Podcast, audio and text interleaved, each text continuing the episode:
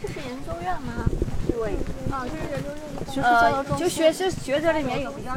有有的人一待接，你像这样方圆几十公里的人一待待几十年来着。哦，呃，确实有有几个名人在这里出书。赵丽颖。对，它是其实就是发展周边的文化，带动当地的经济。沙漠下雨，你那个大鼓。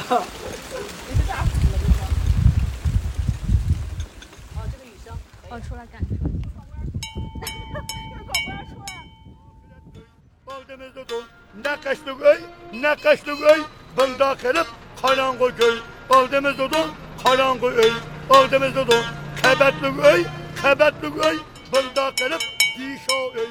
你即将听到的是午夜飞行的一个特别的小策划，叫做去南疆。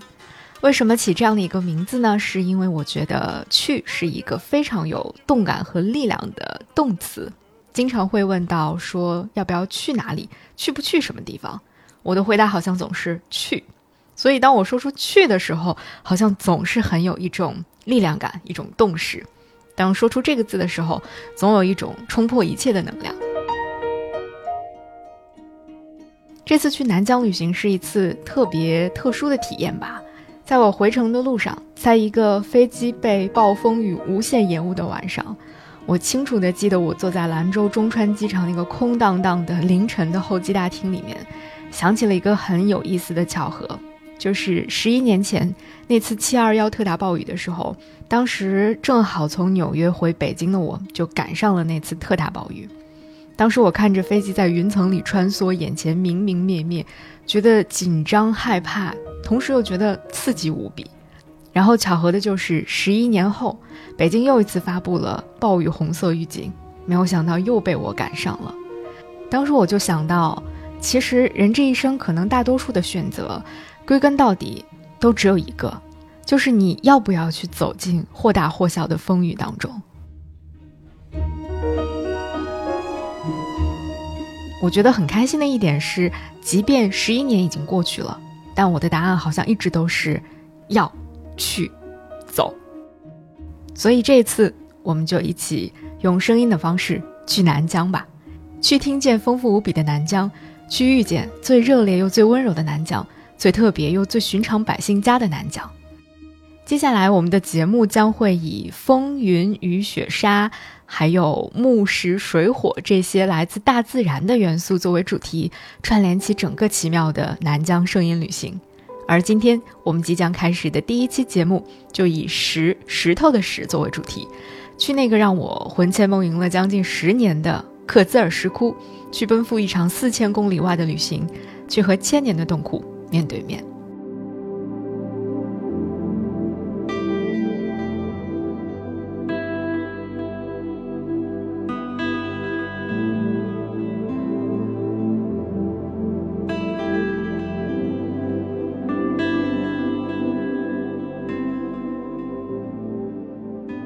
在正式开始我们今天的克孜尔石窟或者说秋瓷石窟的漫游之前，我想先理清楚这样的几个小小的问题，因为这些问题无论是在我之前为去石窟旅行做准备的时候，还是我真的到了当地去开始进行石窟的旅行和参观的时候，甚至回来之后，都无数次的听到有人在问、在质疑，或者说在进行争论。那我想在我们正式开始之前，可以先理清楚这样的几个问题。首先，第一个问题就是，为什么克孜尔石窟乍一看上去那么破败，跟我们可能更多人看到的敦煌的莫高窟相比，差距有那么大？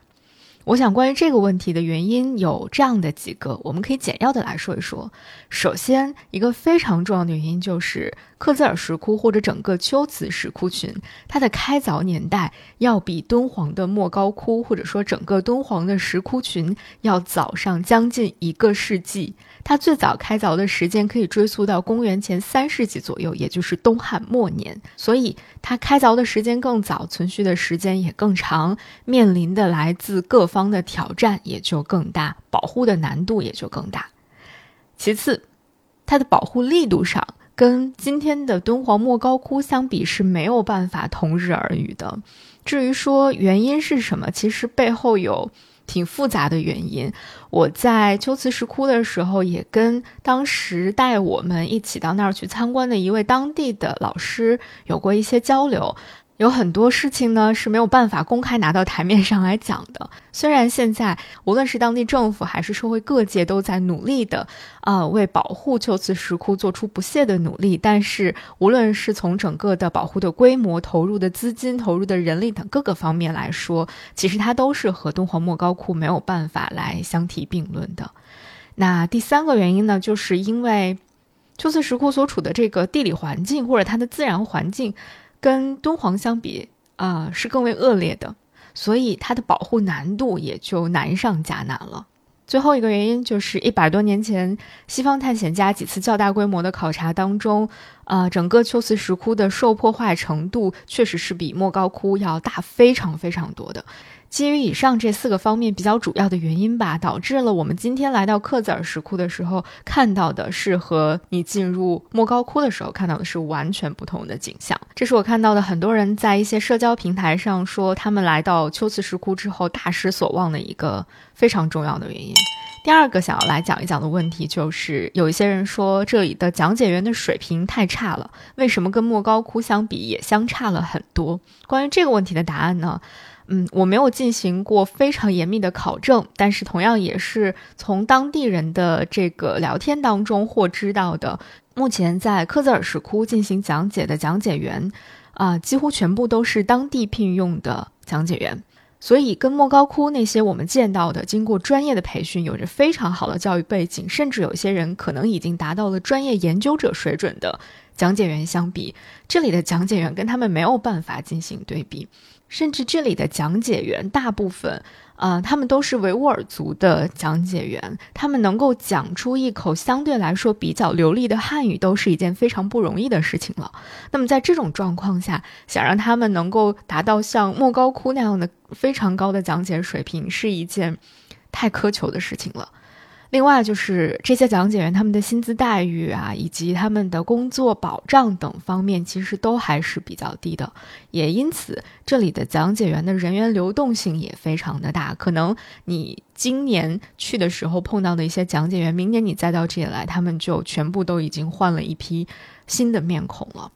那第三个争议比较多的问题就是，我去莫高窟，至少还可以看到一些数字影厅里面的。优美的影片可以看到非常高水准的，啊，八个洞窟或者是更多的特窟。但是为什么我现在来到克孜尔石窟只能看到六个窟？它为什么只开了六个窟？因此也会有人觉得说我大老远跑到这里来看这六个窟实在是太不值了，劝退。我在一些社交平台上看到过很多类似于这样的帖子，呃，其实核心的一个原因，为什么只开六个窟，就是因为它的保护难度太大了。在更大范围，也就是整个谷内区的那个部分，有很多洞窟，啊，洞窟前面的这个道路都是非常难走的，他们也没有那么多的人力、物力和财力去对这些进行一个统一的修缮，所以它的安全隐患也很大，自然也就没有办法面向游客来开放。所以，基于这样的各种各样的原因吧，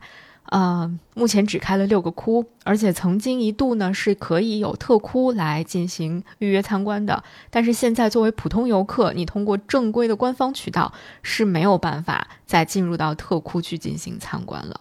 那目前开放的这六个窟呢，当然对于这种我们跋涉了将近四千公里来到这里的人来说。肯定是不满足的嘛，肯定是想看到更多的石窟的。但是呢，啊，综合来看，现在开出的这六个窟，我觉得，呃，虽然不满足，但我还是很知足的，因为这六个窟基本上，啊，能够呈现出整个秋瓷石窟不同侧面的一些特点。比如说，你想要看到青蓝色的世界，你想要看到小乘佛教当中的佛说法图是什么样子，想看到。呃，在秋瓷石窟当中，最具有典型代表性的菱形的姻缘故事画，还有那种券顶的天象图，以及属于秋瓷风格的飞天和天宫七月图等等，都可以在这六个洞窟当中看到它们。当然，还是我刚才说的，会有非常多的遗憾。嗯，对于我来说，最大的遗憾可能就是我没办法亲眼看到那些穹隆顶的洞窟。以及在穹隆顶上那些绚烂的整身的佛像画，那个实在是我太想就是亲眼看到了，嗯，当然还有更大的遗憾，就是今天我们来到克孜尔，乃至于走进更多的这个秋瓷其他的石窟的时候，啊，有太多珍贵的壁画也好，呃，塑像也好，都已经看不到了，他们都已经流失到了海外。啊，主要就是收藏在了今天德国柏林的亚洲艺术中心和呃俄罗斯的这个东宫，也就是阿尔米塔什博物馆。嗯，不过近年来呢，秋瓷研究所的我非常尊敬的赵丽老师，他一直都致力于在进行这种流失海外壁画的整理和研究工作。我觉得，如果大家会因为敦煌莫高窟而记住樊锦诗老师的话，那。我也非常希望你会因为知道秋瓷石窟的很多研究的故事而记住赵丽老师的名字。啊，那话说回来哈，我其实很理解大家，毕竟新疆库车这个地方对于大部分身处在内地的朋友来说，的确是太遥远了。从北京飞往库车要将近三千六百多公里。再从库车市内开车去克孜尔石窟，大概又需要将近七八十公里的样子。所以，当我们飞越了大半个中国，只能看到这六个窟，而且没有办法把窟内的每个精华点都看到的话，可能的确是一件让人觉得有点可惜的事情。所以，这也是我为什么想要做这期节目的一个最重要的原因吧。我想用自己比较有限的一个能力，把。这六个窟当中最触动我的那些点，我个人认为最值得分享的点，制作成一期播客节目。如果你觉得克孜尔的讲解员们讲的比较简单的话，或者你想要在亲眼去洞窟里面看一看之前，以及看完之后，啊，再好好的品味一下他们的话，那都非常欢迎你来收听并且收藏本期音频节目。那接下来就正式开始我们今天的千里之外、千年之间的秋瓷石窟的故事。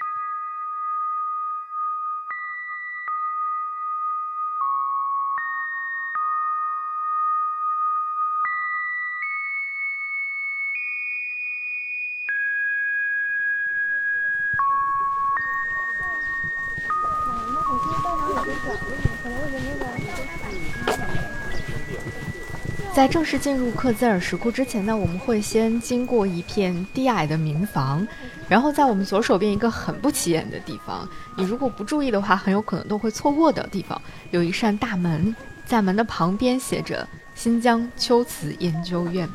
啊，这是研究院吗？对。啊，就是研究院。学术交流中心。就学生学者里面有比较有有的人一待接，你像这样方圆几十公里没人，一待待几十年来着。哦。呃，确实有有几个名人在这里出书。赵丽老师出书的。我当时看到这个牌子的时候，就激动的尖叫了起来啊！然后呢，帮我们做向导的那位在库车长大的杜老师，他就很直白的跟我聊起说，在这里工作其实对于普通人来说是一项非常巨大的挑战。真的不骗你，他们就住这，旁边除了一条河流，周围你看连农田也没有，真的方圆几十公里没有人，而且一待待几十年，我觉得这不是一般的人能够做得到。我至少我觉得十个人里面九个半都想跑的人来了这儿。嗯从这里继续向前走过一条被高大的白杨树拥抱的笔直的道路之后呢，那幅出现在无数图片上的画面就终于出现在我们的眼前了。一尊鸠摩罗什的雕像，背后是土黄色的起伏的石窟群。而从这里开始，我们将不能够携带任何的水、饮料、背包、相机之类的东西再继续向前了。我们要把这些东西全部都寄存在这儿，然后以十人为一个队伍，正式进入石窟群，开始我们的参观。好，好，现在就十位了啊！我们十位呢一起上去听讲解，每个洞窟里面有一个讲解员的。洞窟里面呢不许拍摄，里外的墙体都不能摸、不能碰，一定要和墙体保持二十公分到三十公分的安全距离。啊，现在呢，这个十人队伍领头的那位朋友呢，将会拿到一个工作人员发放给他的小纸条，这个纸条上写着要参观的洞窟的编号。那根据参观其他的石窟不太一样的是，在这里不会有一个固定的讲解员带你走完全程，而是。这十个人的小组将要由领头的那个朋友组织大家一起走进不同的洞窟，按照那个小纸条上的提示走进这些编号对应的洞窟。在每一个洞窟里面会有一个讲解员在那儿等着帮你来进行解说。我们拿到的这个纸条上面写着二十七、三十二、三十四、三十八、八和十这样六个数字，那也正是我们接下来的参观顺序。有楼梯可以上凳子往右拐。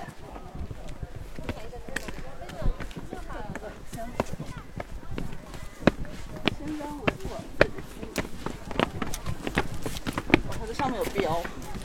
那三个都没上。哦，他那个小纸条上面写。小纸条就是。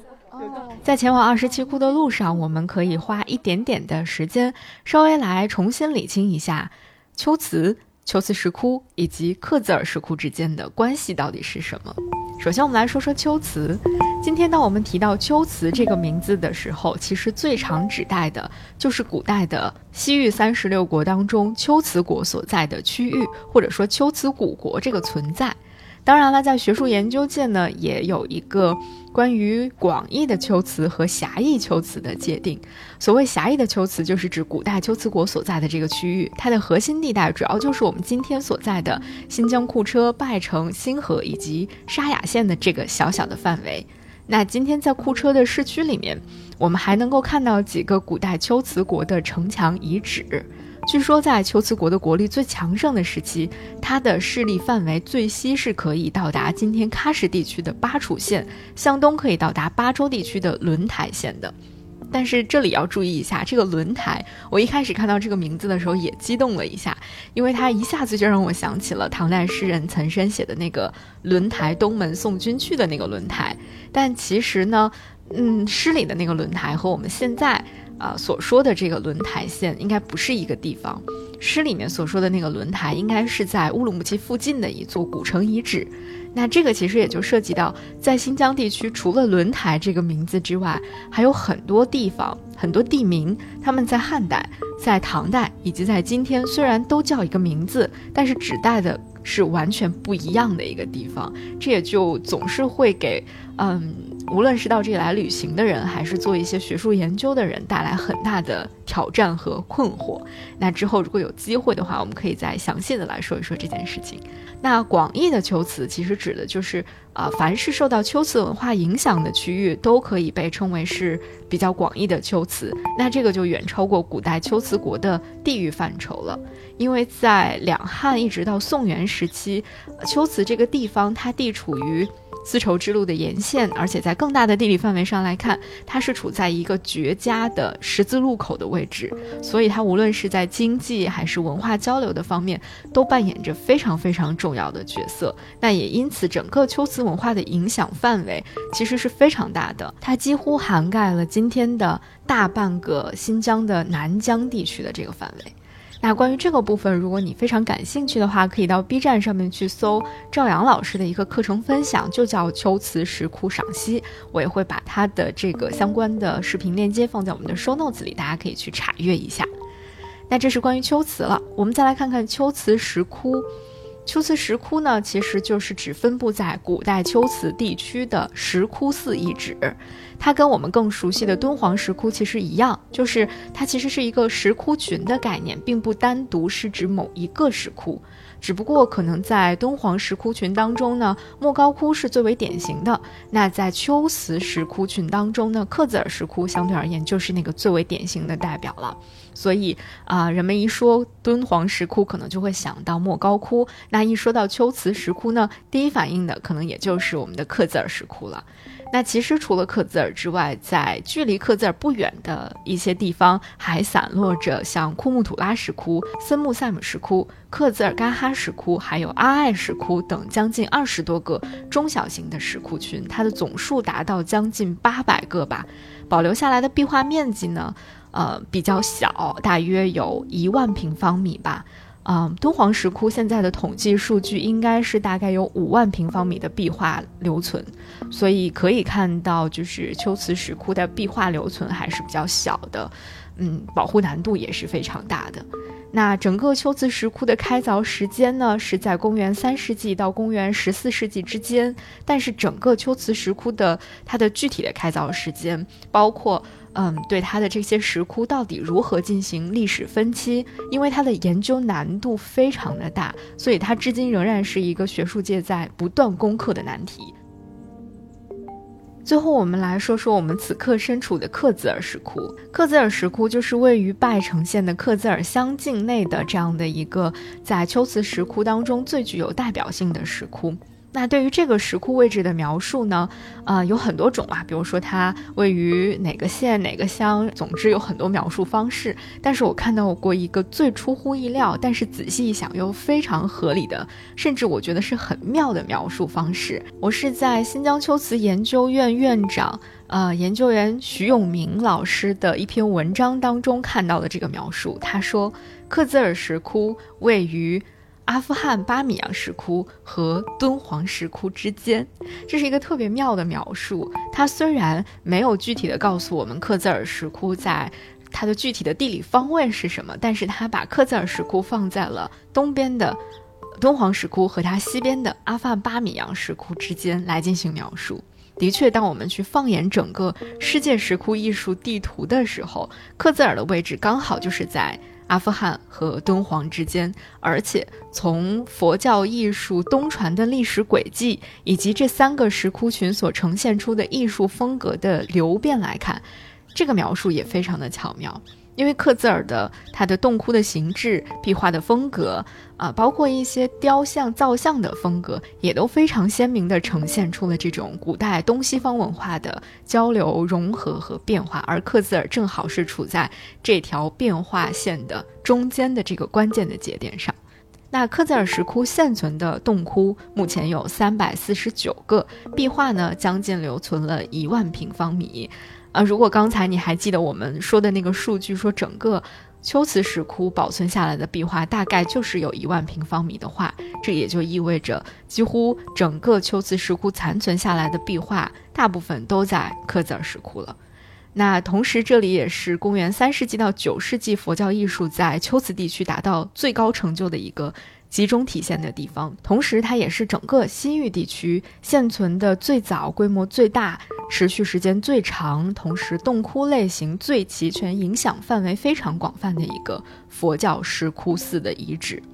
其中，特别是这个中心柱窟的这种形制的出现，它深刻地影响了我们后来非常熟悉的敦煌以及云冈石窟的营建过程。中心柱窟的这种形式，我们向前追溯，就要看到克孜尔石窟了。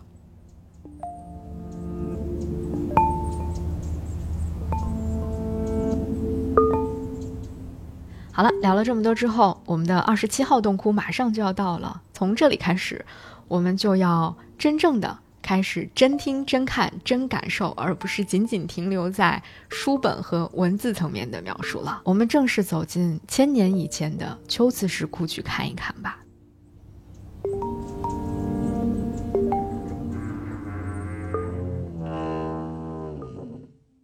当你踏进二十七号洞窟的木门的那个第一瞬间，你会感受到这个地方和莫高窟是多么多么的不同。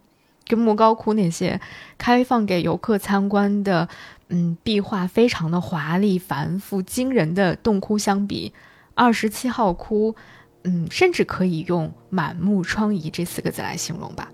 这个洞窟里有非常多的佛龛，这是一个四面开龛的窟，因此当年德国探险队来到这里的时候，他们把二十七窟称为多龛窟。而之所以开龛如此众多，应该就是当时的这个匠人们想要在这里营造一个千佛齐聚的壮观的佛国场景吧。只不过这样的壮观场景，今天的我们已经是无缘得见了。现在所有的这些啊佛龛里面都已经是空的了。也正是因为这样，所以当你走进来的时候，第一个感受就是满目疮痍。其实不只是二十七窟了，在整个克孜尔石窟，我们几乎已经看不到什么残存下来的佛造像了。原因也有很多个方面，不仅仅是我们大家总是在提的来自西方列强的掠夺。我其实不太赞成每一次去参观任何一个石窟的时候，总是在不断的强调西方探险队的种种行径。当然，他们的很多行为是应当受到谴责的。但是，如果我们只被这一件事情牵动着，而不能够看到背后更多、更立体、更辽阔的东西的话，我觉得那就实在是太可惜了。特别是在克孜尔石窟里面，乃至整个秋瓷石窟里面，它的造像被严重破坏的原因，除了我们总在提的国外探险队在二十世纪初的这个偷盗之外，事实上，他们当时带走的也只是残存下来的一些比较小规模的泥塑的头像和木雕像了，更大规模的泥塑早就已经不存在了。这个原因其实很大一部分是因为这些泥塑的造像，在过去几千年的时间当中，经过风吹雨淋，很早就已经难以为继了。而另外一方面，如果我们去看秋瓷地区的历史的话，你会发现，在公元十一世纪之后，伊斯兰教开始逐渐的渗透到这个地区。到了十三到十四世纪的时候，伊斯兰教成为了这个地区的主流宗教。由于伊斯兰教是反对这个偶像崇拜的，所以当地的佛教文化艺术在这个时期就遭受到了几乎是毁灭性的破坏。那还有另外一个原因，就是秋瓷地区它处于一个地震带上，那地震带来的部分山体的坍塌呢，也让很多佛像都在这个过程当中遭到了严重的损坏。所以今天我们来到克孜尔石窟的时候，几乎是看不到任何的佛造像残存遗留下来了。那我们现在看到的这个二十七号洞窟，它的建造年代大概可以把它确定是在公元七世纪左右，是属于一个隋唐时期营造的洞窟。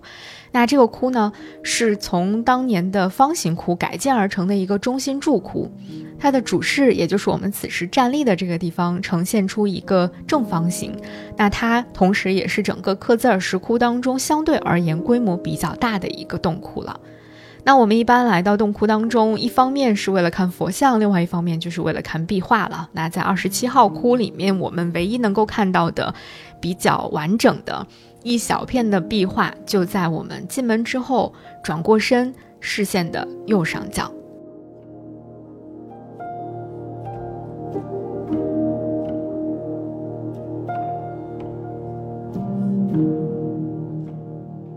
呃，其实，在整个这个前壁上方的半圆区域当中，勾画的应该是一幅完整的弥勒菩萨说法图，或者叫菩萨兜率天宫说法图。但是呢，因为这个山体的坍塌，导致了石窟前半部分已经完全的塌毁了。那这个说法图的一大半也就跟着一起被损坏了，只留下了我们现在看到的右上角的这一个小的部分。我们也可以把它称作是八身闻法天人，也就是八位听闻菩萨进行说法的这八位天人。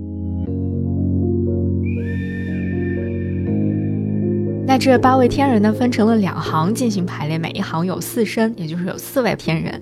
呃，如果我们按照现在看到的皮肤颜色来看，你会发现是一白一棕来交错排列的。这些天人当然都非常的美丽了，他们都头戴宝冠，而且头部的两侧有飘扬起来的这个带子，还有卷曲的头发。而且在他们的头部的后面呢，是呃这个画师用绿色、蓝色、褐色和白色这四种，在整个的秋瓷石窟里面最核心看到的四种颜色来绘制的很美丽的头光。那其中四神天人是斜披着天衣，另外的四身呢是赤裸着上身的，他们的天衣的颜色也分为了蓝色和绿色。那蓝色和绿色就是整个秋瓷石窟最具有代表性的两种颜色，也是很多来到秋瓷石窟的人最想要看到的这个青金石的世界，啊，蓝绿色呈现出来的世界。那这些天人们交角而坐，有的是面朝同一个方向的，有的是面对面来坐着的，呈现出了一种很奇妙但是又非常和谐的错落有致的感觉啊。而且在天然的上方和整个的洞窟顶部相接的这个部分，仔细去看，会看到有这个平行四边形、拱券形和矩形组成的纹饰。它们在平面上很巧妙地勾勒出了一种立体感，就很像是后来我们在敦煌以及其他的这个石窟壁画当中看到的那种类似于空中楼阁的造型。而在比较早期的秋瓷石窟当中，是以这样的方式来勾勒这种空中楼阁的，也算是一些很隐约的奇妙的呼应吧。那我其实也好像印象当中有看到过一些学者在做相关的研究，就是把秋瓷石窟壁画当中的这些纹饰跟后来，呃莫高窟大型经变画或者是说法图当中那些亭台楼阁建筑做一些比较分析，就还挺有意思的。如果后面有机会的话，我们可以单独的做一期节目来聊一聊这些问题。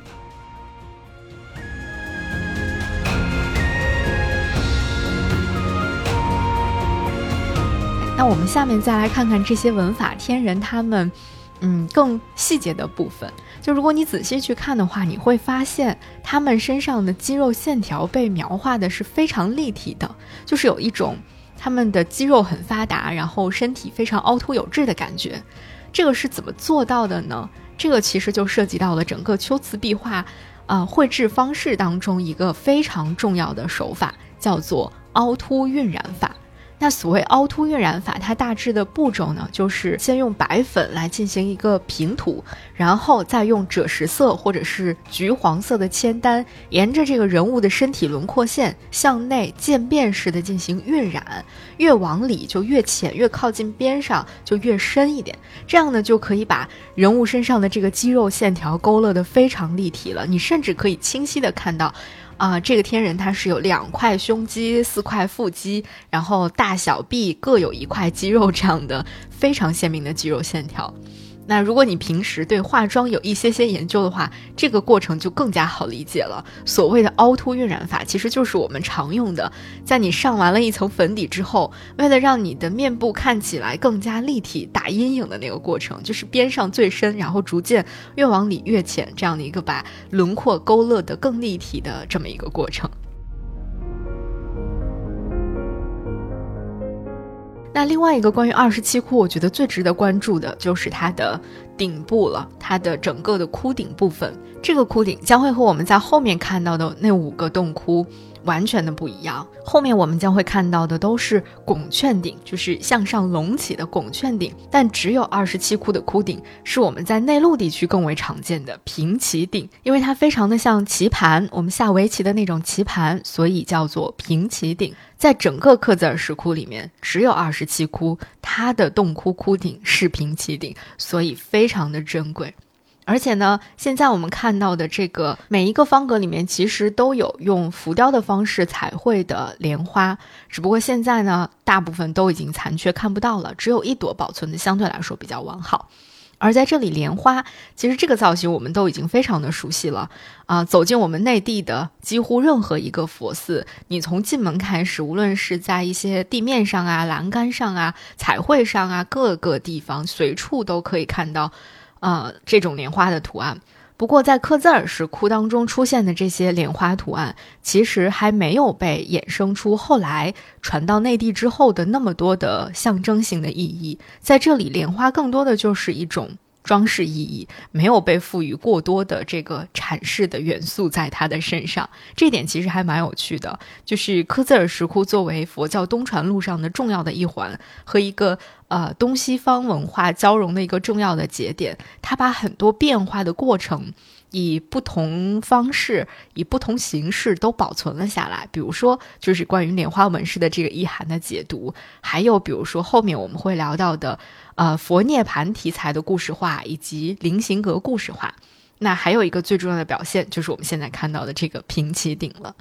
那刚才我们也说了，二十七号洞窟的这个平齐顶是整个克孜尔石窟当中仅此一例的一个存在。它应当也是从外部传入的。如果它是，啊，本地土生土长出来的一种形式的话，那应该不只有一例才对。而这里只有一例，很有可能我们可以推断它是从外部传入的。那平齐顶其实是继承了早期的这种藻井方格特征的一种建筑的天花，在中国建筑史这本书当中，就梁思成先生写的那本书当中，他曾经把藻井定义成为一种高级的天花，一般呢会被用在殿堂民间的正中，比如说啊帝王的御座，还有神佛像的上面，啊它一般会有这个方形、矩形、圆形什么。呃，斗八、斗四等等这样的一些形制上的规定，但是无论是藻井还是说平齐顶，其实在中原内地的宫殿建筑以及佛寺建筑当中都是很主流的一个设置了，但是在西域的佛寺当中其实是非常非常少见的。那我们之前在节目当中也提到过的素白先生，他曾经在自己的一篇叫做《早期佛教遗址与石窟寺遗迹的分布》这篇文章当中也指出说，七世纪之后，北方地区的长安、洛阳成为了全国的文化中心，然后各地的佛教建制都受到了来自长安、洛阳的影响，甚至远及新疆地区。通过这样的一段话，也许我们就可以大致推断说，我们现在在二十七窟看到的这个平齐顶，很有可能就是在七世纪之后受到了中原的影响，由中原传入之后，在这里形成的一种表现的方式。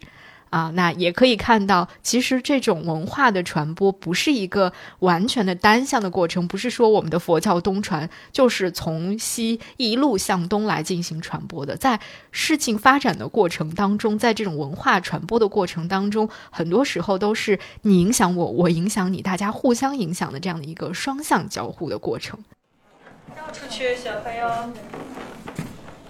OK，那作为普通游客，其实我们在二十七窟能够看到的主室保留下来的就是这些部分了。其实，在整个中心柱的两侧，我们是能够看到有比较低矮的两个甬道入口的。那经过这个甬道之后，后面还有一个后室的部分，只是我们现在都没办法进去参观了。不过呢。二十七窟的甬道以及后室所表现的内容，和整个克孜尔大部分的石窟一样，表现的主要都是佛涅盘的内容。一般呢，在甬道的墙壁上都会画着供养人像，就像我们后来在内地的很多石窟寺当中也能看到的，就是谁掏钱修建的这个石窟，就会把供养人的像画在这个石窟当中。只不过在克孜尔这个地方，他们会把供养人像画在中心柱窟两边的甬道的墙壁上，然后在。后室的中央的这个部分可能会设置一尊佛涅盘像。呃，大家可以去想象一下，就是在敦煌莫高窟的一五八窟里面的那尊佛涅盘像，当然那个规模非常大，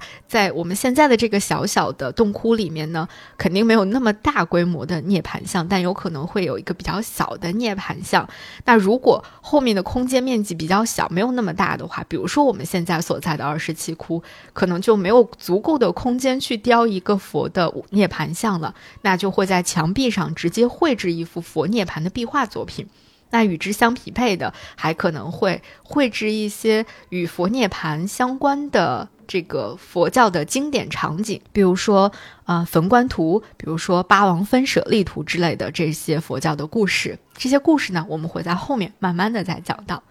好了，那我们在二十七窟已经停留很长时间了，现在准备离开这里，前往旁边的三十二号洞窟吧。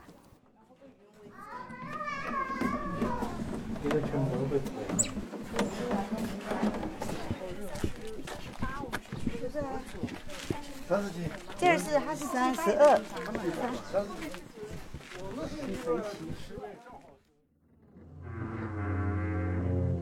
下面我们进入三十二号洞窟。三十二号洞窟是一个开凿于大约公元五世纪的一个，啊，整体上来说处于刻字儿发展期的这样的一个石窟，同时这也是一个被我认为充满了故事的洞窟。在这个地方呢，我们可以看到很多很多有趣的佛教因缘故事。这里所说的因缘，不是那个女字边的因缘，而是因果缘起的那个因缘。那走进三十二号洞窟之后呢，我们抬头向左上和右上角看，就会看到若干个被画在菱形格子里的因缘画。这就是传说当中秋子石窟最著名的菱形格因缘画了。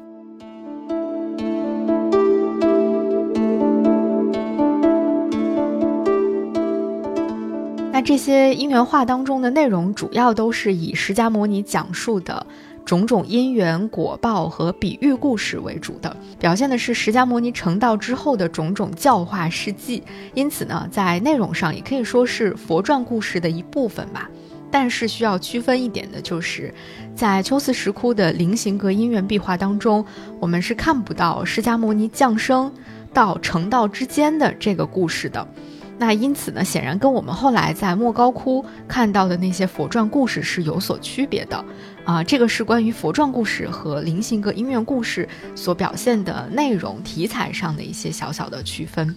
那目前呢，在三十二号窟当中，我们能够比较容易辨认出的菱形音乐国的故事，包括。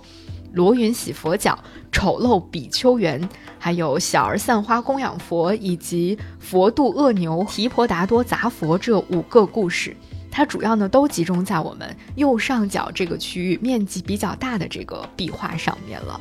那进入到了故事窟嘛，我们就要好好的讲一讲这里面的一些有趣的故事了。嗯，其实每个故事都不长，我们稍稍来听一听这些故事吧。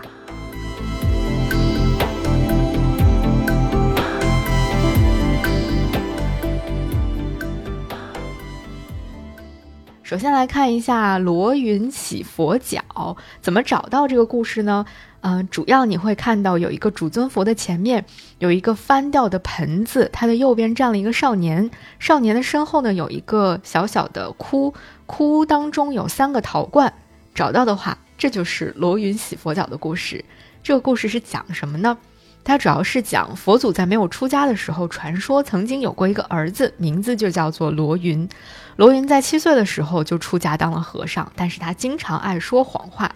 有一天呢，佛祖到罗云修行的地方来看望他，叫他端来热水给自己洗脚。洗完脚之后，他就指着这个脏水问罗云说：“你说这个水现在还能喝吗？”罗云回答说：“它本来干净，但是洗过脚之后就脏了，当然就不能再喝了。”于是佛祖就想告诉他说：“这就跟你一样，你虽然是我的儿子，你还是国王的孙子，但是如果你不好好修行，沾染了坏毛病，就成了不可用的人了。”后来呢，他就让罗云把这个洗脚水倒掉。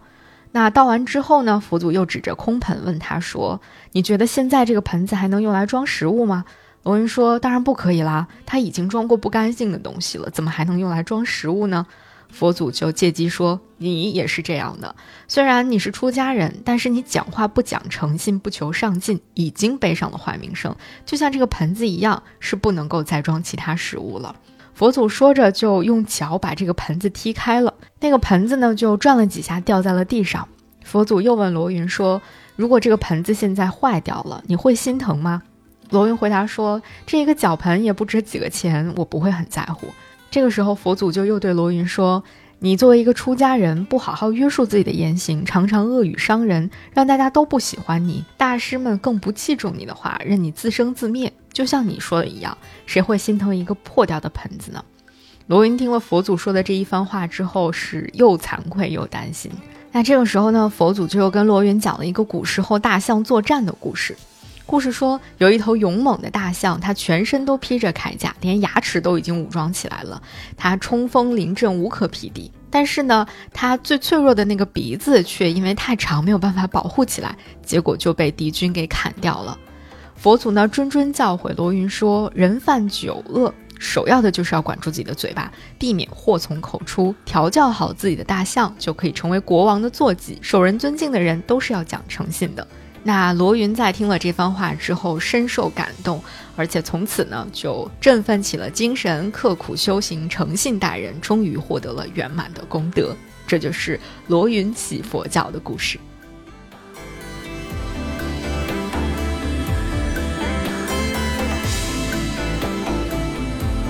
接下来我们来听一个丑陋比丘园的故事吧。怎么找到这个故事呢？你找到一个佛祖右侧站了一个人，这个人赤裸着上半身，下身穿着一个黑色的裙子，双手合十，然后右脚翘起或者说右脚抬起来的这个造型的，就是丑陋比丘园的故事。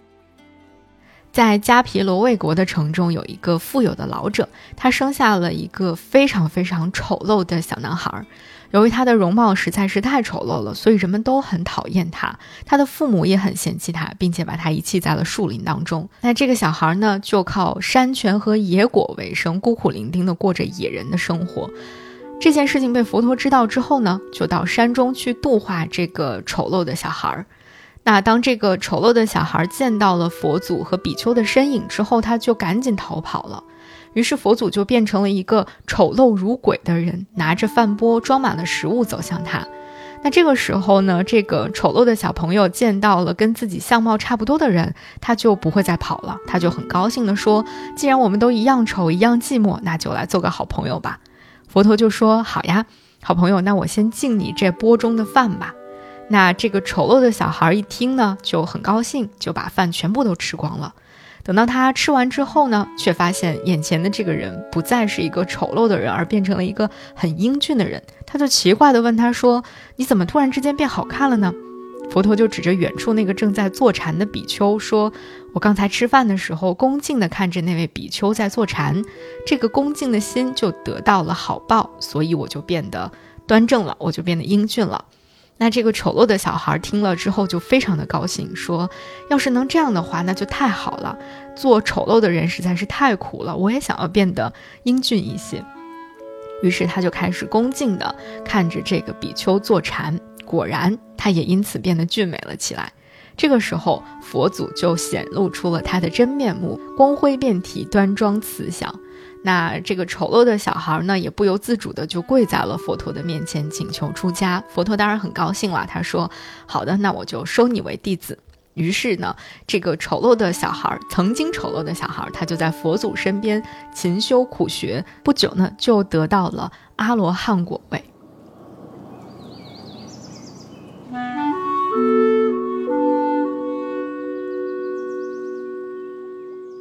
第三个故事，我们来看看佛渡恶牛园的故事。怎么找到这幅因缘故事画的位置呢？你看到一个佛祖位于画面的正中间，而在他的左侧有一头恶牛向他冲过来的那个画面，就是佛渡恶牛园的故事。这个故事其实从它的名字你就能够大概猜到这是一个讲什么的故事了。故事是说，佛祖曾经带领自己的弟子和比丘僧到乐那树下去。途经一片大的沼泽地，在这个沼泽地当中呢，有五百头水牛，身体非常的健壮，而且面目凶恶。在沼泽地的旁边呢，有五百个放牛的牧人。这些牧人呢，从远处看到佛祖带着弟子们向沼泽走来，就高声的劝他们说：“不要经过这里，以免会被恶牛所伤。”就在这个时候，五百头恶牛当中最凶猛、最大的那一只，突然就向佛祖冲了过来。这时候，佛祖就伸出了自己的五指，五指端上画出了五只雄狮，蹲在了佛祖的前后左右，而且佛祖的四周还各出现了一处大的火坑。那恶牛突然看到这样的场景，可以说是惊恐万分，就立刻想要赶紧逃跑，但是已经没有办法逃走了。四面呢是熊熊燃烧的烈火，只有佛祖前面有一个地方很是清凉。那这个时候，恶牛没有办法，就只好奔向了佛祖的前面，然后用舌头来舔食佛祖的双脚。佛祖呢，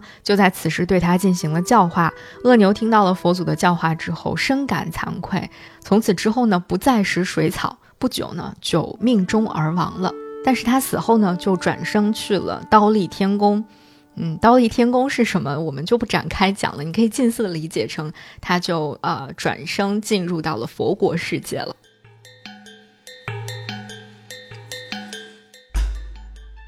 最后一个，我们来讲讲提婆达多砸佛的故事。这个故事呢，有一点不一样，就是提婆达多这个名字，可能你都会觉得有一些陌生，而且的确，这个提婆达多的形象，在后来的大部分的佛传故事，特别是在我们内地的这个。呃，石窟壁画当中几乎是看不到这个人的形象的，所以我们在这儿重点来说说提婆达多砸佛的故事吧。提婆达多是谁呢？他是释迦牟尼的叔父胡范王的儿子，他是阿难的长兄，早年就随释迦牟尼出家做了他的弟子，后来呢自称是大师，还自己设立了僧团，处处跟释迦牟尼作对。那在佛经当中呢，这个人就被描绘成为了一个十恶不赦的坏人，一直在处心积虑的想要夺得这个领导权，多次想要谋害佛祖，拉帮结伙，最终呢是坠入地狱，永世不得翻身了。那在佛经记载当中呢，提婆达多曾经想要害佛三次，分别是初放罪相、刺使狂人、后投大石，但是呢，最终他的目的都没有达成。那这个提婆达多和释迦牟尼的矛盾和斗争，其实是呃印度佛教史上非常重要的一个斗争吧。那关于这个问题，其实季羡林先生有过非常专门的研究，在这里我们就不再展开了。如果你感兴趣的话，可以去搜索一下。那在秋瓷石窟当中，关于提婆达多害佛的，主要就是醉相次佛和以石砸佛这两个故事。那怎么在壁画当中找到它？其实很好找，你就看到佛祖坐在中间，然后他的旁边有一个人高举着一块巨石砸向他的那个菱形格里面讲的就是提婆达多砸佛的故事。值得注意的就是提婆达多以石砸佛的壁画题材当中。呃，他们的服装上有一个小小的设计，就是提婆达多是，呃，檀左袈裟，它和佛教当中沙门的袒右袈裟是正好相反的。这个其实也从另外一个方面反映出了这个提婆达多是跟佛祖作对的，是旁门左道的，是不入流的，是另外一面的。那根据很多专家的研究，就是恐怕只有在秋瓷壁画当中才出现了提婆达多的形象，而在其他的壁画当中可能就没有这个人物形象了。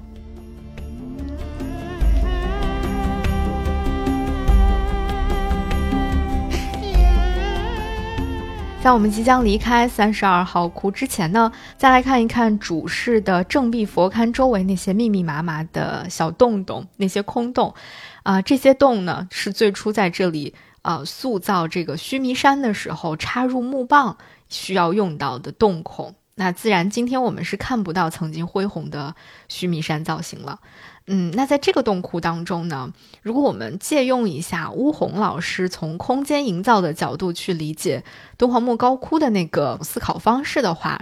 我想你可能会感受到更多的佛国浪漫情怀吧。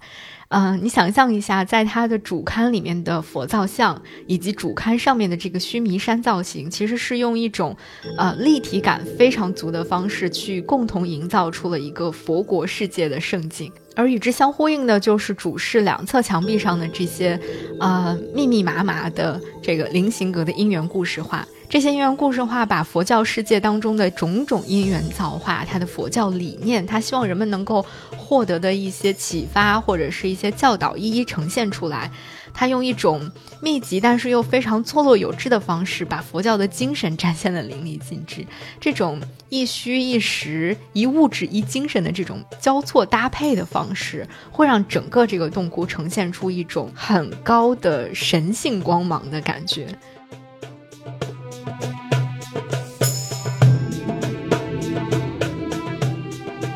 不知道当你站在这个洞窟里面，这样去重新理解和看待这个洞窟的时候，是不是有了更不一样的层次的体验呢？所以，虽然这个三十二窟现在留存下来的壁画面积啊是非常有限的，但是我依然非常非常热爱这个充满了故事的美丽的洞窟。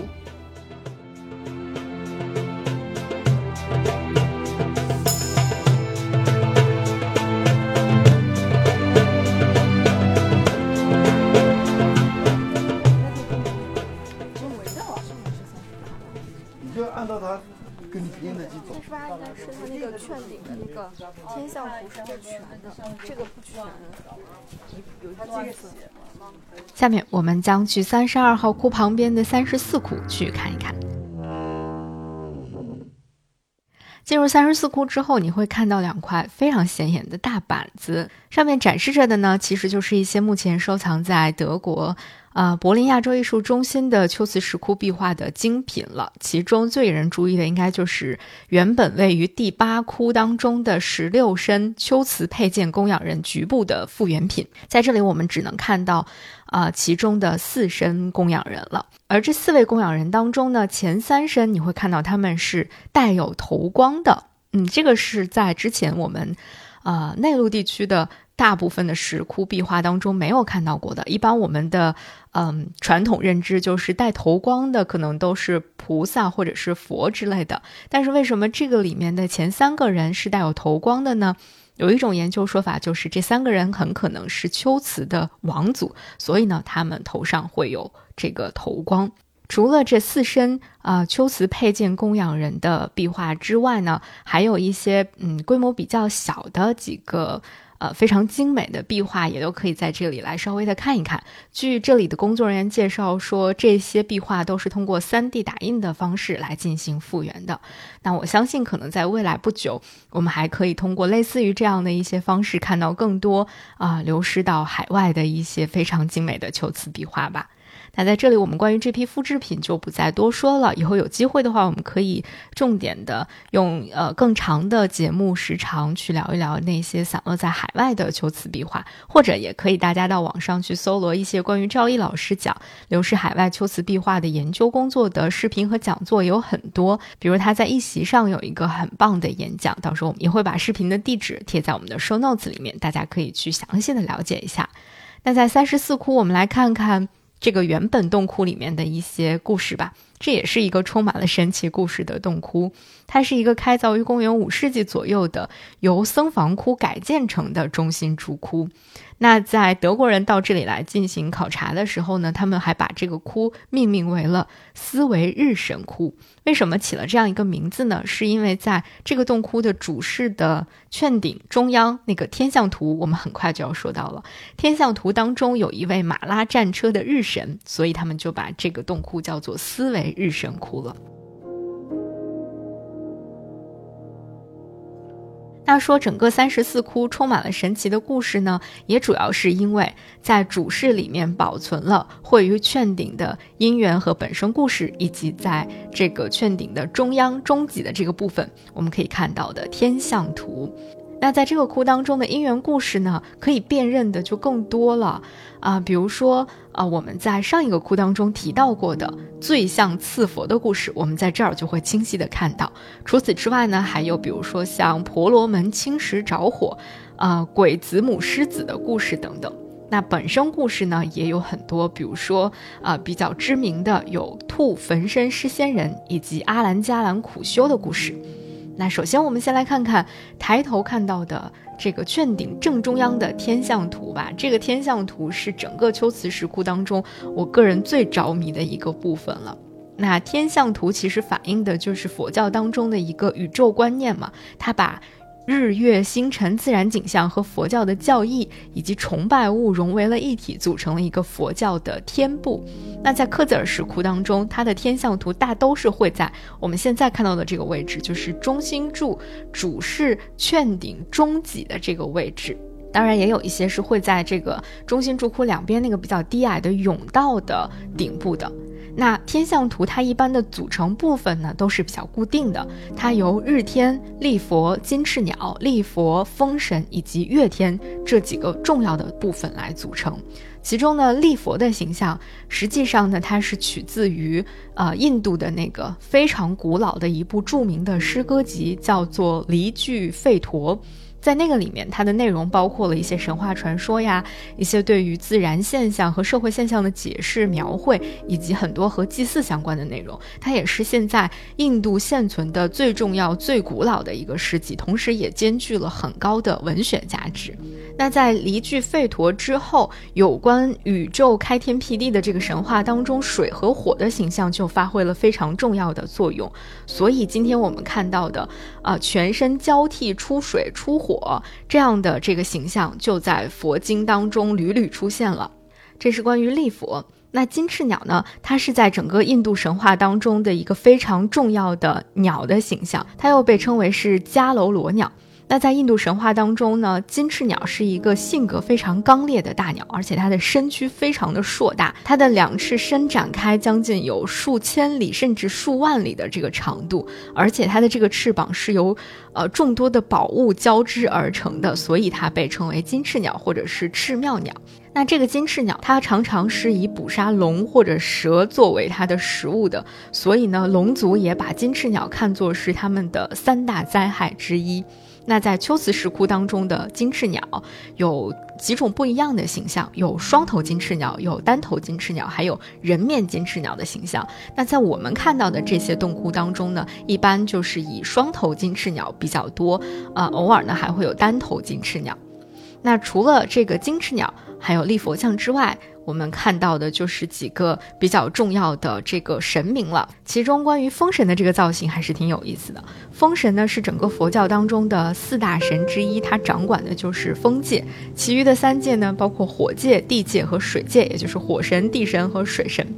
那在我们三十四窟这个地方，风神只露出了上半身，被云团所包围着。那风神的形象，其实，呃，我们回想一下，在其他的洞窟当中，其他的石窟的洞窟当中，也是能够看到的。后来，风神的形象流入到汉地之后，就逐渐的被汉化。他手上拿的这个披巾呢，后来就慢慢变成了一个装风的口袋，也就是我们后来在比如说像《西游记》里面看到的，当风神出来要开始。这个施展自己的这个特异的神功的时候，就会拿出一个口袋，然后这个天地之间就开始刮起了大风，啊！而且其实，在秋瓷石窟里面，后来我们也能够看到，在三十八窟我们就能够看到风神手里的那个口袋。所以这个嗯，很多神明的形象在洞窟里面，在壁画上也是会出现各种各样的小小的变形和流变的。那除了这个风神之外，早期的日天和月天也都是以自然的形态出现的。但是比较奇妙的就是在圆形放光的太阳周围呢，会环绕着一圈的大鸟。有人会说那个是嗯鹅吗？还是兔子？你仔细去看，你会发现那个其实是大雁的图案。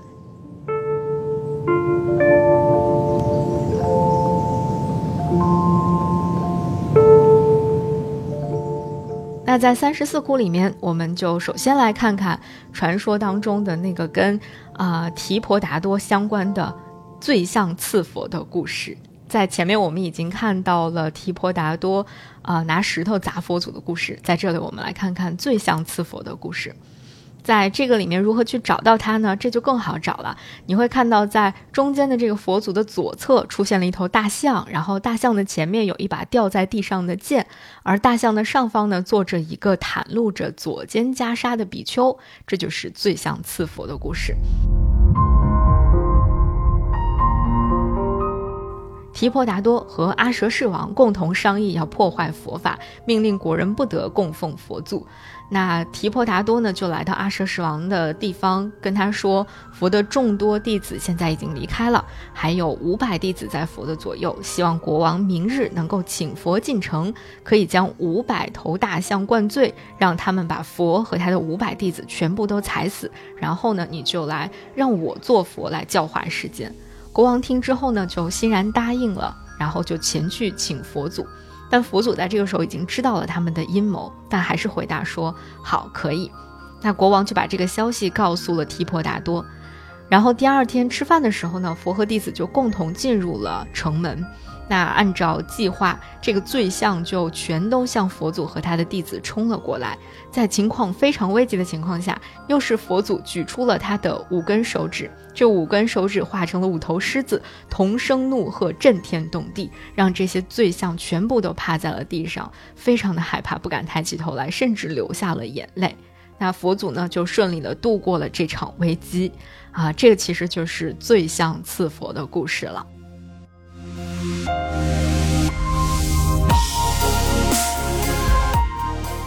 那另外一个在三十四窟当中想要跟大家分享的一个很有意思的故事，叫做兔坟身失仙人的故事。怎么找到这个故事呢？其实特别好发现，你会看到在画面当中有一个仙人坐在树的下面，他的右侧有一只很可爱的白兔在火中燃烧，只不过它那团火是一个蓝色的火焰，在蓝色的火焰当中燃烧着的白色的兔子，很容易就看到了，这就是兔焚身失仙人的故事。它讲的是个什么内容呢？它主要是说，在很久以前呢，在深山当中有一个仙人在修习佛法，他和一只野兔长期的友好相处，亲密无间。但是有一年呢，遇上了大旱的天气，山里面的那些瓜果树木、野菜野草都干枯死了。那这个时候，山林里的动物也都没有什么食物可以吃了。这个时候，仙人就对野兔说：“我想到村子里面去找一些吃的。”然后野兔此时呢，就心生慈悲，想要舍身施仙人，就劝说他说：“嗯，那你也不必去村子里找食物了，我可以给你吃，你就把我吃了吧。”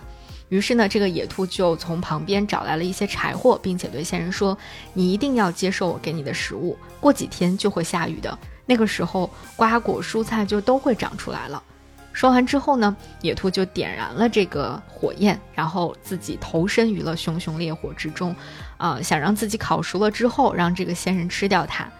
那仙人看到了此情此景之后，就心想说：这只野兔实在是太仁慈了，为了救我，可以不惜牺牲自己的生命，实在是一件太难得的事情了。那当时仙人非常的难过。嗯，同时又对野兔这种舍身救人的高尚行为充满了感激。那这样的行为举动也让帝释天看到了，他就非常的感动，于是很快就降下了甘霖，山林之间的瓜果树木也都瞬间恢复了生机。仙人呢就继续的安稳的活了下来，并且坚持在这里修行，然后得到了五神通。所以这是一个。嗯，有点类似于我们更熟悉的，比如说像什么以肉冒歌啊，还有就是舍身饲虎这样的故事，主要传递的是一种呃牺牲精神。但除了这个故事之外，其实这幅画本身它的这种颜色以及它的造型，呃，其实是吸引我关注到它的一个最直接的原因。我实在是太喜欢这个画里面的这个兔子的形象，包括它们颜色的这个搭配了，真的是一看再看，百看不厌。那最后再来分享一个三十四窟里面的关于鬼子母的故事。怎么找到这个菱形格呢？你会看到主尊佛祖坐在中间，佛祖的右边有一个半跪着的女子，她双手合十，而且佛祖前面还有一个盛放着小孩的盆子，这就是鬼子母狮子的故事了。这个故事呢，是讲在古印度王舍城正值有佛出世，然后举行这个庆祝活动。当时呢，有五百人前来赴会，途中呢，他们就遇到了一个孕妇，就劝她一同来前往。那孕妇当然非常的高兴啦，但是没有想到的是，在中途胎儿坠落，众人弃她而去，让她非常的恼怒，因此就发下了毒誓，要在来世的时候投生到王舍城里面去吃尽城中的幼儿。后来呢，她果然投生到了王舍城里面，成为了药叉神的女儿，并且在她婚后生了五百个孩子。但是她呢，的确也像她之前发毒誓所说的那样，每天都要去吃其他人家的孩子，这在整个王舍城里面引起了巨大的恐慌。后来佛祖知道了这件事之后，就非常的忧虑。他为了解救这些无辜的孩子们，决定以慈悲之心，啊，来教化鬼子母，让他能够弃恶从善，来安定天下父母之心。那鬼子母虽然他吃别人家的孩子，但是他对自己的孩子是十分怜爱的。因此，佛祖就想了一个办法，趁他外出的时候，把他的孩子藏了起来。当鬼子母归来的时候，发现自己的孩子不见了，他就非常的焦急，到处寻觅也没有结果，所以呢，就陷入到了悲痛狂乱的境地里面。最后，他没办法，只能来求助于佛祖，来哭诉自己的失子之痛。那这个时候，佛祖就借机对他说：“你有五百个孩子，现在只是少了其中的一个，你就如此的伤心。那对于其他的普通世人来说，他们只有那么几个孩子，失去了自己心爱的骨肉，他们又有多难过呢？”那佛祖呢，就在这样的状况下劝导他将心比心，用这种因缘报应的方式来对他进行说教，动之以情，晓之以理。最终呢。鬼子母就终于顿悟了前非，改过自新，皈依了佛门，成为了佛教的护法天神。后来呢，民间也以鬼子母作为守护幼儿的天神。今天你来到。呃，不仅是西域，还是整个的这个中原地区的很多寺庙当中，都还能够看到鬼子母的形象。这其实就是鬼子母狮子的故事，也是鬼子母为什么啊听起来有一点吓人的这个名字，却被供奉在了很多寺庙当中的一个原因，就是这个故事当中所讲述到的了。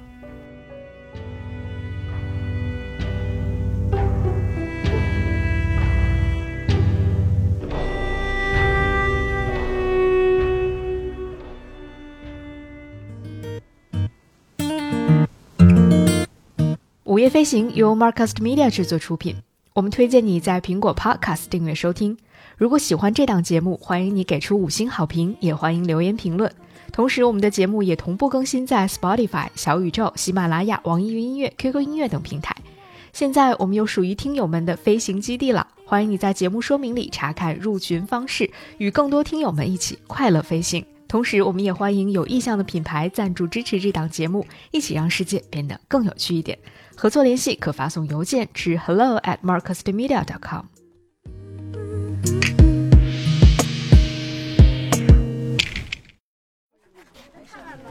不能太远了呀，你不能来回走啊。他们出来咱们进去。十一个了。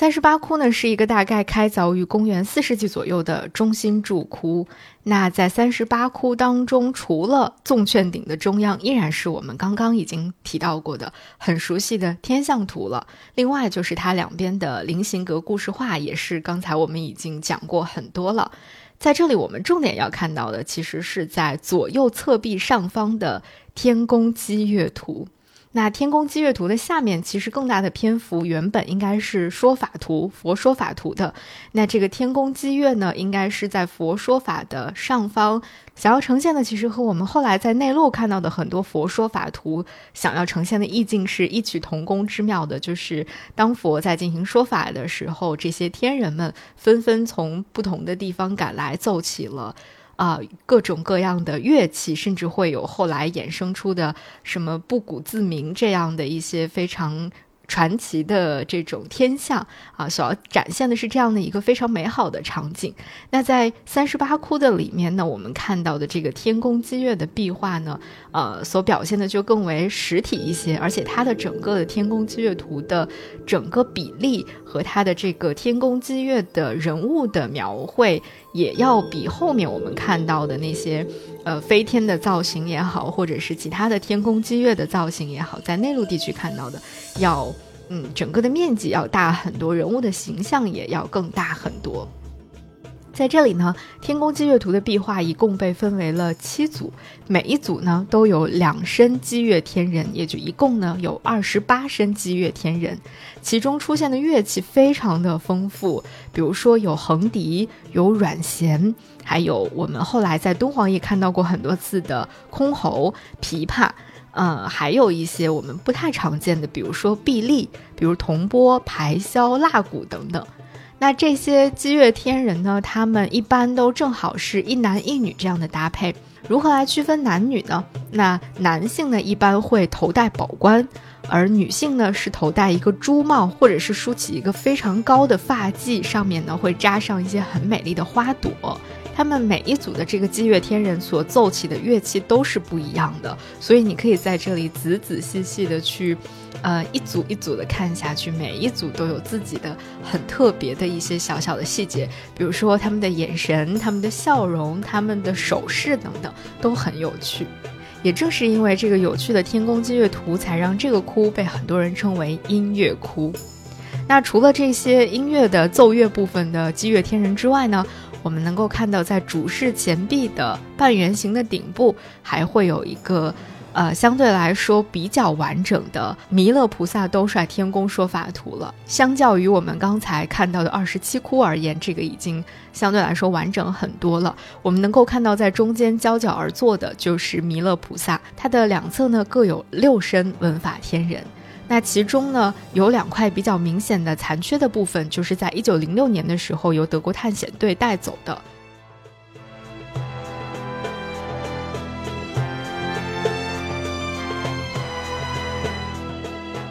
那在这里，三十八窟同样有这个在券顶的最中央中脊的这个部分的天象图。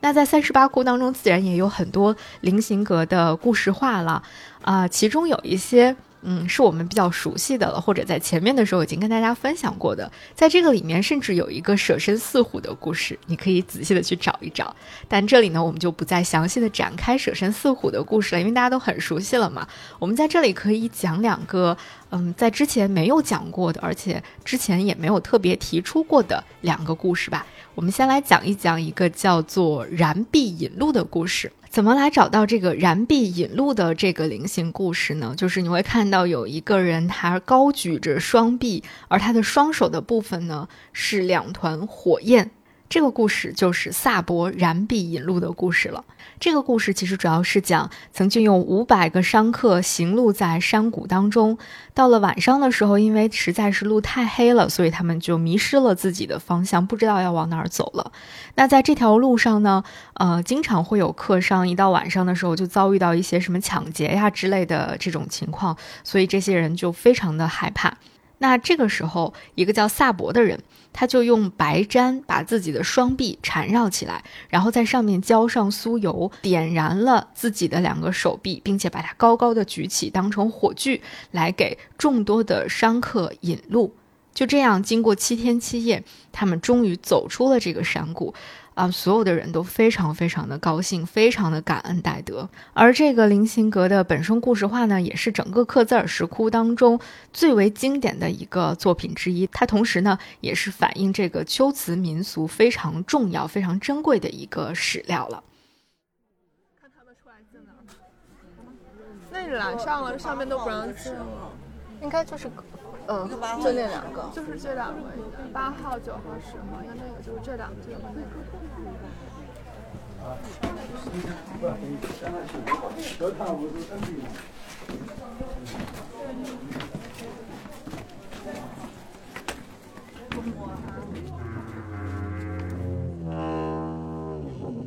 八号窟是一个开凿于大约七世纪的，也是一个中心主窟，在这里呢。嗯，我们会看到很多很多在前面我们已经提到过的小细节，比如在它的券顶的中脊上，同样会有天象图，也是同样有日天、立佛、金翅鸟、立佛、风神和月天。啊，除此之外呢，在两个券腹的位置也各会有五列的菱形格的因缘画，还有一列半的菱形格的本生故事。在这个其中的很多因缘故事，在前面我们都已经讲过了，比如说像什么啊醉像赐佛的故事啊，啊还有什么花天供养的故事啊之类的吧，还有一些本生故事，我们刚才也都说过了，嗯，像兔焚身失仙人，还有萨博燃臂引路之类的这样的一些故事，所以你会看到，其实呃关于佛教的本生故事以及这种因缘故事。呃，基本上大家都是遵循着相同的这种路子在进行描绘和刻画的。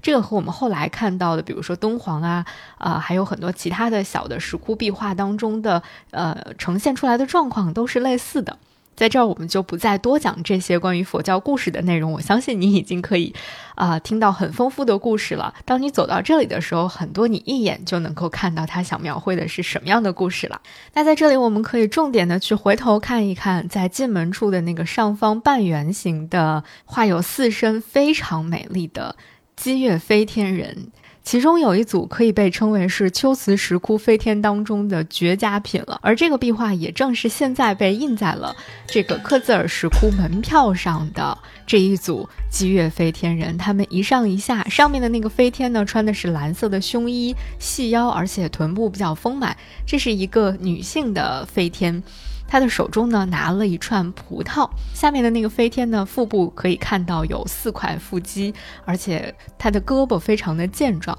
这是一个男性的形象，他抱着一个五弦琵琶，整个的这个飞天造型非常的优美，而且富于动感，既飘逸，同时又给人一种很有力量的感觉，所以把它印在门票上是再合适不过了。不过呢，我也看过一些其他人晒的门票，好像它的不同时期的门票上，呃，印制的这个壁画还是不一样的。但我觉得，哎，能拿到这样的一个印有一组飞天的这个门票，我还是很开心的，因为我真的很喜欢这组飞天造型。那其中呢，这个男性飞天豹的这个五弦琵琶，其实还啊有一些可以说到说到的地方啊。其实五弦琵琶它是在公元五六世纪左右的时候，在中原非常盛行的，后来又从中原地区流传到了我国的南方地区。五弦琵琶可能和我们后来看到的很多琵琶的造型都不太一样了。我们后来看到的其实是那个四弦琵琶。那五弦琵琶和四弦琵琶在构造上其实，嗯，大致是相同的。只不过到了宋朝的时候呢，呃，五弦琵琶就已经不再被广泛的使用。呃，整个的这个呃宋代的教坊当中呢，主要使用的是四弦琵琶了。那。呃，现在呢，你在什么地方可以看到五弦琵琶呢？就是在日本，我们的邻国日本。因为在唐代的时候，我国有很多的乐器都传入到了日本，其中曾经在公元七百五十六年的时候，有一把非常制作精美的呃罗甸紫檀琵琶传入了日本，而这个琵琶至今依然完好无损的存在于。日本奈良的东大寺的正仓院当中，它是正仓院的镇馆之宝之一。这张用紫檀木制成的五弦琵琶，嗯，工艺非常的精美，而且通体都有这个呃螺钿的装饰。在它的腹面上还镶有一个骑骆驼的人弹琵琶的一个画面。它已经成为了世界艺术宝库的一个稀世珍品了。好像我们在之前的哪一期节目当中，似乎也有提到过它。嗯，那今天你想要看到五弦琵琶长什么样，看到实物的话，就要去正仓院看看这把罗甸紫檀琵琶了。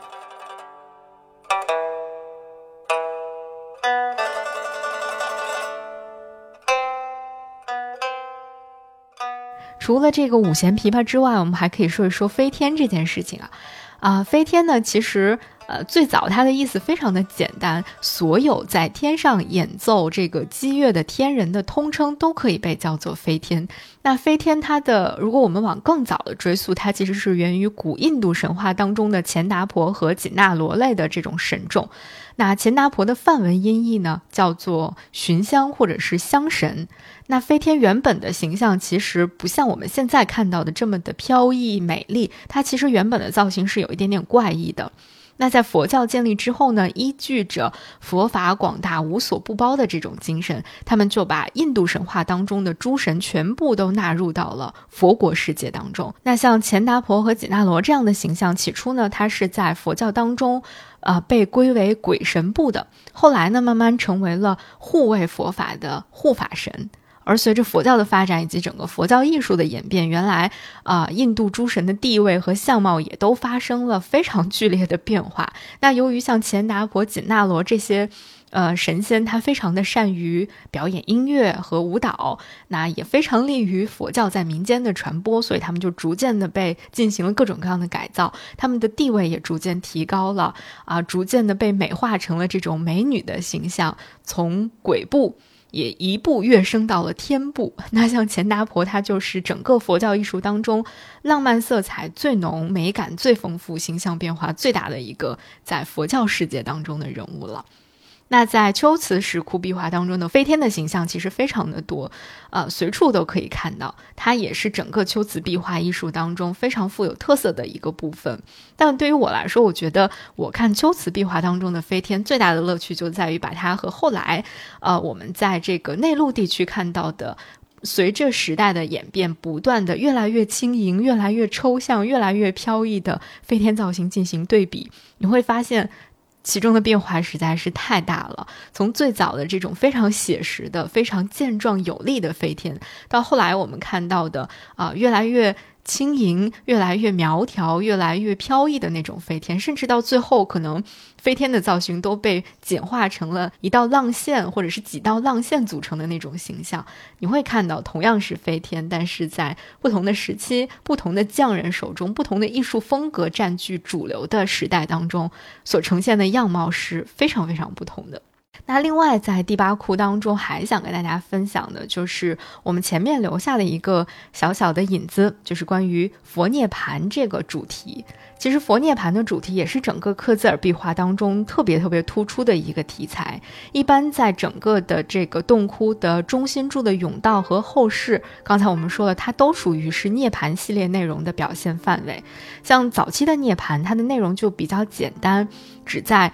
整个的这个洞窟的后室部分啊画上一些佛涅盘的壁画。还有呢，一些比如说像梵天、帝释天以及众弟子非常哀痛的去悼念佛祖这样的一些景象，也就仅此而已了。啊，或者呢，可能在一些甬道上面会画一些舍利塔之类的形象。而到了中后期呢，整个的这个涅槃的内容就开始越来越丰富了起来，发展成为了情节非常完整的涅槃的系列化。它就包括我们前面提到的，比如说像什么焚棺图啊、八王舍利呀，还有第一次集结呀等等。其中像佛涅盘，然后以及众弟子举哀图，我们将会在日后的佛教几千年的东传过程当中无数次的看到它。你现在去敦煌的莫高窟当中，你会看到很多很多关于涅盘举哀图这样的呃壁画作品，甚至是雕塑作品。在这儿，我们可以重点分享的是八王分舍利图。啊，八王分舍利图呢，其实原本也是在秋瓷壁画当中随处可见的一个非常重要的题材。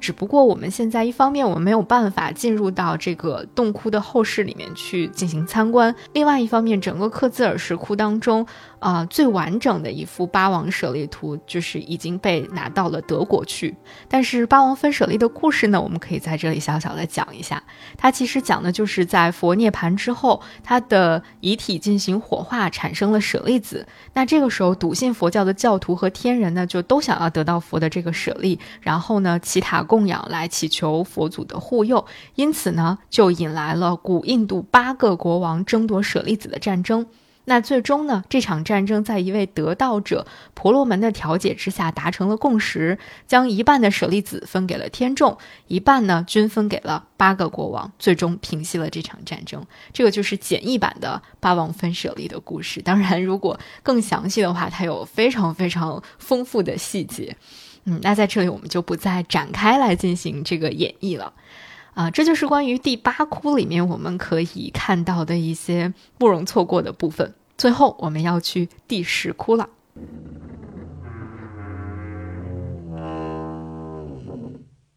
第十窟呢，是大概开凿于公元五世纪的一个僧房窟，而所谓僧房窟呢，就是供僧人来进行禅修和起居的一个场所。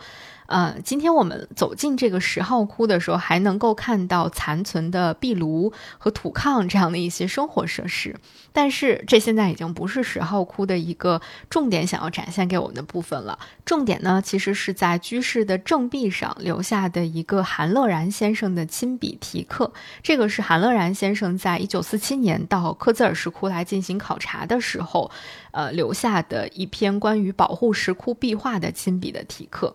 不过，在介绍韩乐然先生的故事之前呢，我们可以稍稍的来看一下这个僧房窟当中还残存下来的一个石床，就是一个现在我们看起来有点像石台阶的地方，这其实就是过去的石床。这是一个预留下来的石床。所谓预留呢，就是说在开凿这个石窟的时候，他们是把这个石床凿出来的，而不是说在这个洞窟啊修好了之后再专门拿一块石头搭建出来的石床。那现在我们看到这个石床的大部分已经被，呃，就是损坏了啊。比较完整的这个床体，其实是在上世纪的七十年代重新进行修复的。那除此之外呢，在这个窟里面，我们还可以大致的去看到当时在这里的这个修行的僧人们，他们的生活是非常的艰苦，也非常的简朴的。那其实，呃，关于僧房窟，我们在像敦煌莫高窟，呃，其实也是有很多僧房窟的，只是它没有面向游客来进行开放，因为它里面什么都没有，就是没有留下任何的，比如说佛造像或者是壁画，可能开放给游客，大家的兴趣也不是非常的大。另外一方面呢，就是那个地方也没有进行一个很完善的开发，所以我们在过去没有办法能够更近距离的去看到僧房窟到底长什么样子。那在这个克孜尔，我们就可以通过十号窟这个。洞窟去了解一下僧房窟大概是一个什么样的形制。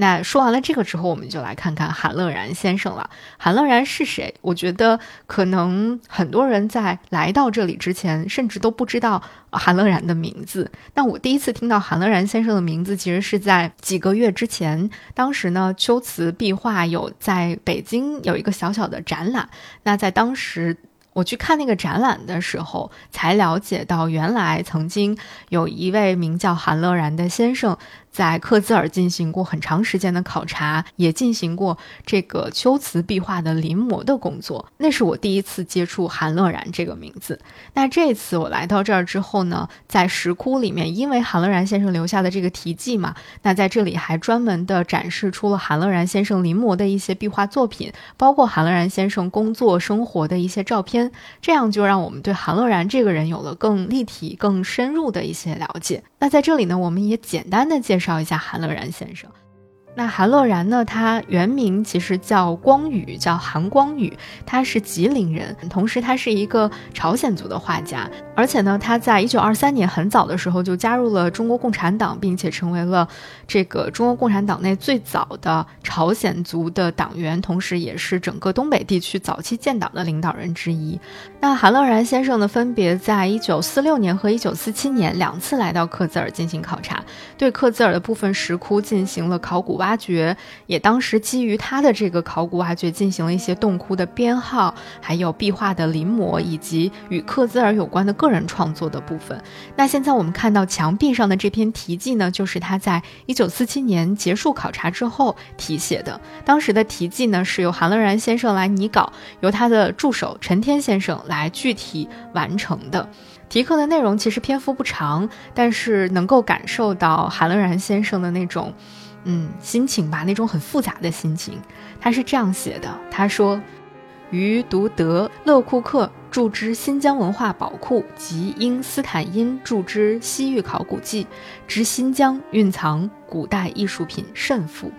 遂有入心之念。故于1946年6月5日只身来此。观其壁画琳琅满目，并均有高尚艺术价值，为我国各地洞庙所不及。可惜大部墙皮被外国考古队拨走，实为文化上一大损失。于在此适临油画束缚，留居十四天，即进关做充分准备。历年四月十九日，携赵宝林、陈天、樊国强、孙必栋二次来此，首先编号，计正负号七十五座。而后分别临摹、研究、记录、摄影、挖掘，于六月十九号暂告段落。为使古代文化发扬光大，敬悉参观诸君特别爱护保管。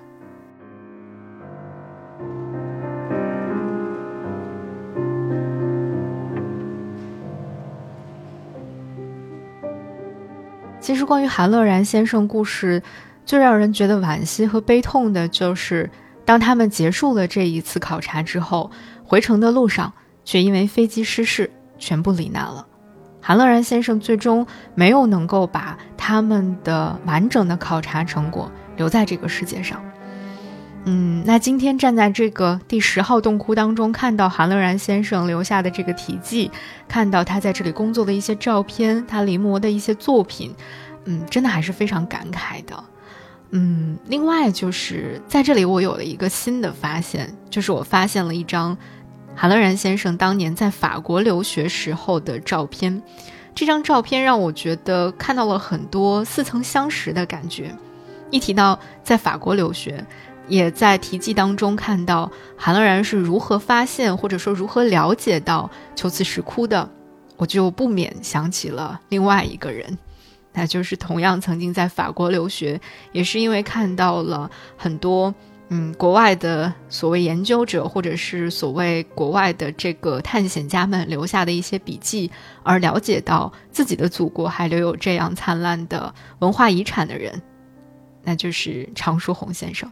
而更让我惊讶的是，当我尝试把韩乐然和常书鸿这两个名字放在一起进行搜索的时候。也真的找到了他们两个人之间更多的连接，所以在最后很想分享的是韩乐然和常书鸿这两个，嗯，分别在中国两个最为珍贵的石窟壁画研究过程中付出了巨大心力的两个人之间的惺惺相惜和彼此的鼓励和照拂的这样的令人感动的故事。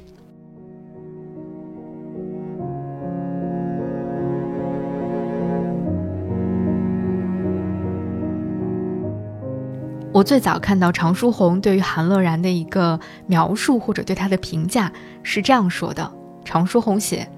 他对千佛洞的工作提出了很好的意见，我们相互期许着，要在荒漠之中开拓出中国艺术复兴的园地。其实这两个人的渊源，如果继续向上追溯的话，那就要追溯到。中西方文化交流史当中，也是中国近代留学运动史当中一个很重要的章节，那就是留法。当时啊，我们熟悉的很多中国共产党的老一辈的领导人，其实就有很多人曾经在法国求学，比如说像周恩来、邓小平这样的一些人。而几乎就是在同一时期，有一批留法的美术家的群体，也在后来中国美术史的发展当中扮演了非常重要的角色。而我们今天故事的两个主角韩乐然和常书鸿，他们人生的很多境遇都非常的相似。韩乐然在一九二九年的时候自费勤工俭学到法国去，一九三七年离开法国；而常书鸿比他早两年，一九二七年公费考入到了法国的里昂中法大学，在一九三六年比韩乐然早一年离开了法国，回到了自己的祖国。而韩乐然和常书鸿之间的故事就在巴黎发生了。常书鸿回忆到他和韩乐然的第一次见面，他是这样说的：“他说，我记得是在一个融融的月光之夜，在中法大学的宿舍里，我会见并结识了来自鸭绿江畔的画家韩乐然同志。当时韩乐然第一次去中法大学找他的目的是商量准备在里昂的中国饭店举办一次水彩画的个展。鉴于当时韩乐然的作品其实还不够成熟，所以。”当时在场的其他的朋友都觉得他的这个举动有一点很冒险，建议他再准备准备，再来进行展览。但是当时韩乐然是抱着一试的心态，最终举办了展览，但是效果当然可能并不是非常的理想。后来呢，常书鸿在《怀念画家韩乐然》这篇文章当中就提到了韩乐然之所以当时坚持办展的一个原因。韩乐然当时也对他坦言说：“这是环境逼人，因为我是勤工俭学，要自食其力。假如我也像你们一样是公费的话，我就不这样做了。”所以两个人第一次见面，就让常书鸿看到了一个不惧生活窘迫、积极乐观的生活的这样的一个人。这就是他对韩乐然的最初的印象。而且常书鸿说，从他的言谈和行动当中，我知道他是一个很有志气的人。所以我支持他不辞艰辛地去努力探索。不久之后，韩乐然就离开了里昂，去尼斯发展了。常树红在他们告别的时候，把自己随身带的法郎全部都塞给了他，而这份知遇之恩，其实也为他们日后有更深度的交往奠定了一个很好的基础。因为当时韩乐然一直在漂泊的状态，没有一个固定的地方，再加上韩乐然本身并不是非常的愿意写信，所以自从在里昂分别之后，一直到一九三六年，常书鸿才又在巴黎的地铁站碰到了韩乐然。再到之后，他们再次见面，就已经是一九四五年的十月了。这个时候，他们都从法国回到了中国，而这一次他们见面的地点是在莫高窟的千佛洞。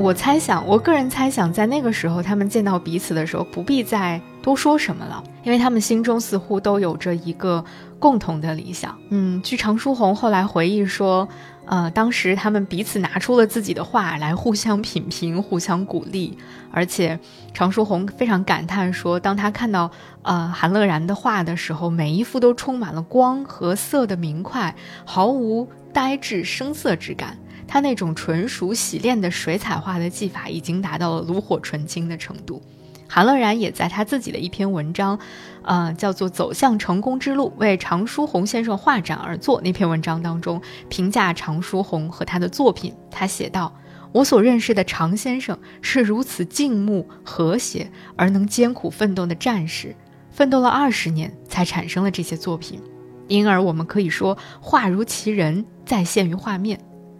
在巴黎国立美专研究的中国同学中，常先生是最出色的一位艺术战士。嗯，在一九四五年他们在莫高窟相逢之后，其实韩乐然和常书鸿一直保持着密切的书信往来，而且韩乐然还曾经受到常书鸿的邀请，在四六年的十月，也就是一年之后，为敦煌艺术研究所进行过一次演讲，演讲的题目就叫《克孜尔千佛洞壁画特点和挖掘经过》。他们就这样，一个在莫高窟，一个在克孜尔，互相期许着，要在荒漠之中开拓出中国艺术复兴的原地。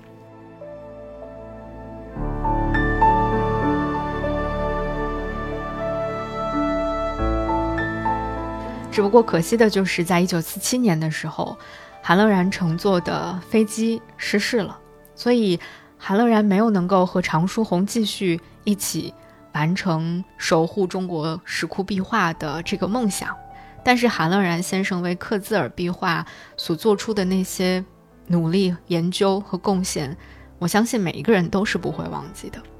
后来我还在网上看到了常书鸿画的一幅油画作品，名字就叫《韩乐然像》，创作的时间也恰好就是在韩乐然离开这个世界的一九四七年。有人说这就是常书鸿为了纪念自己的挚友而创作的，但是没有确凿的证据来证明。但无论怎样，我觉得常书鸿和韩乐然之间的这段相互期许着在荒漠之中努力开拓出中国艺术复兴原地的友谊，真的让人非常非常的动容。当我在了解完了这段故事之后。我再站在这个第十号洞窟里面，看着韩乐然先生留下的这段题记，看着韩乐然先生的照片，他临摹的壁画，以及听到在十号洞窟当中用非常非常不熟练的、非常稚嫩的汉语在进行讲解的这个维族的小妹妹，在讲韩乐然的故事的时候，我突然就特别特别的感动。这些梯可能是。韩乐然介绍写在本子上的，然后有他的学生成天就是为了纪念他，就刻在了墙上。那最后一句话呢，就是今夕参观诸君特别爱护保管韩乐然六月十号。那我们后面呢